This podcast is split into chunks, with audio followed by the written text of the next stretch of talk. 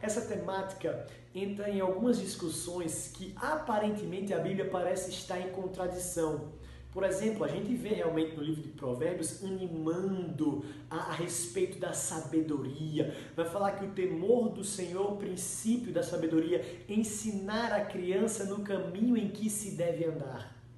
Entretanto, Salomão, o sábio, ele escrevendo a Eclesiastes, ele vai dizer sobre a dor e o enfado que traz o estudo, a, a, dor e o enfado que traz a muita sabedoria. Então, como é que nós podemos conciliar isso? Primeiro, entender o princípio de cada uma das duas coisas.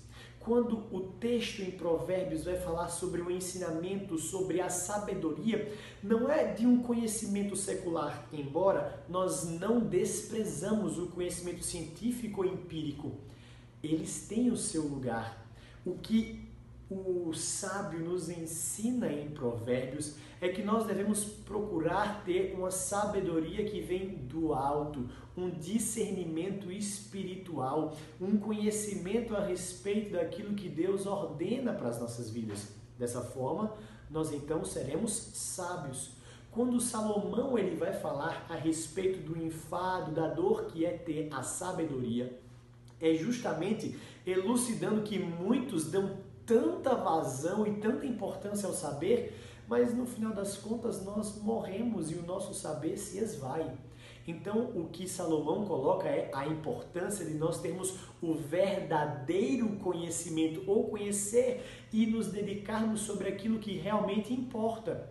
Claro que nós podemos ter todo o conhecimento sobre outras áreas do saber, mas precisamos entender que ele tem o seu local reservado e nada substitui o conhecimento a respeito de Deus e da sua salvação.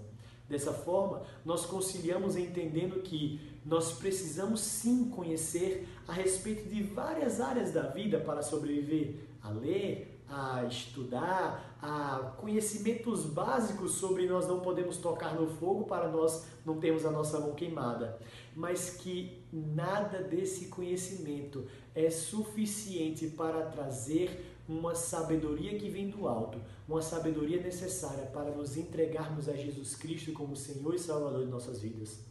Logo, precisamos conciliar, entendendo que cada um deve ter o seu devido lugar na nossa vida e no nosso coração.